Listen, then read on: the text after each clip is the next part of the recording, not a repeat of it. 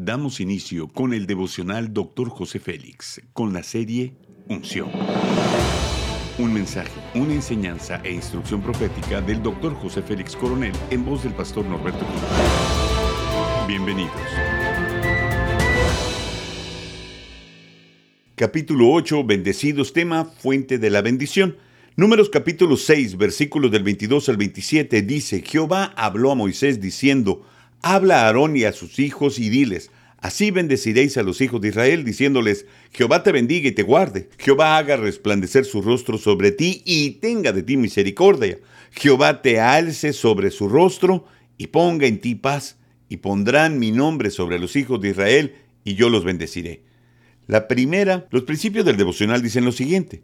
La primera vez que leemos bendición en la Biblia es en Génesis capítulo 1, versículo 28. Dios mismo bendice a Adán y Eva con cinco virtudes, dar frutos, multiplicarse, llenar, sojuzgar y señorar en la tierra. El escritor Miles Monroe dice que cuando la Biblia dice y los bendijo Dios, estaba otorgando el permiso para que esas cinco virtudes se cumplieran en la vida de nuestros primeros padres. En la bendición sacerdotal, Dios ordena a Aarón que le bendijera al pueblo iniciando con esta frase, Jehová te bendiga. Enseguida describe el escenario de la bendición y termina la orden diciendo, y los bendeciré.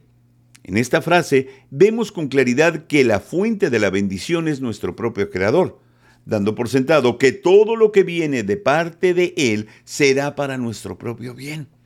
El sabio Salomón escribió en Proverbios capítulo 10, versículo 22, La bendición de Jehová es la que enriquece y no añade tristeza con ella. Parece ser que la bendición de Dios tiene competencia con las bendiciones que recibimos de otras fuentes. Por ejemplo, el mismo Salomón escribe, el hombre de verdad tendrá muchas bendiciones, más el que se apresura a enriquecerse no será sin culpa.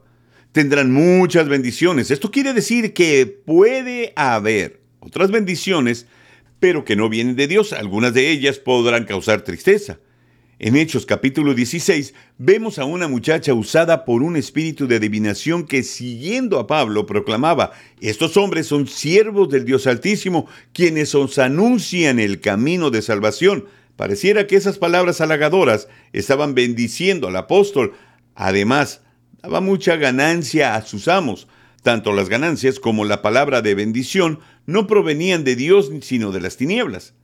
De la misma forma, sucede con nuestras habilidades que producen bendición. Podemos ser prósperos, multiplicarnos, amasar grandes sumas de dinero, tener muy buena salud, pero eso no quiere decir que la bendición viene de Dios. El salmista dijo, no te impacientes a causa de los malignos, ni tengas envidia de los que hacen iniquidad.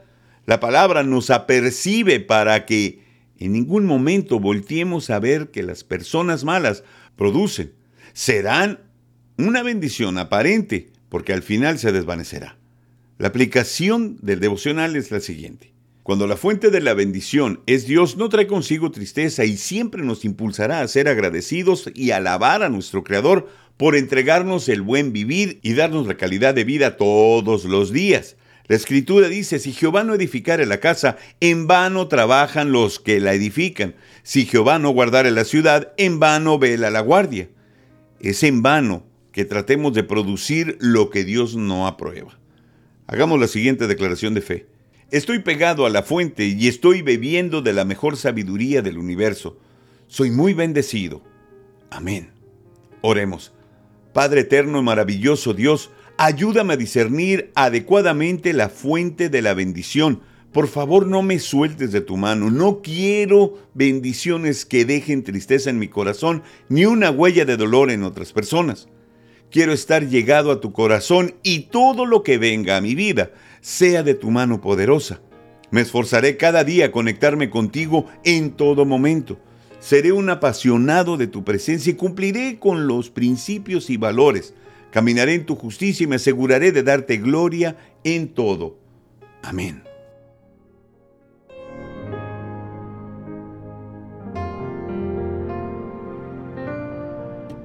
Gracias por acompañarnos en Devocional, Dr. José Fe. No olvides que puedes obtener acceso a este y otros devocionales en Facebook, YouTube y podcast. Bendiciones y hasta la próxima.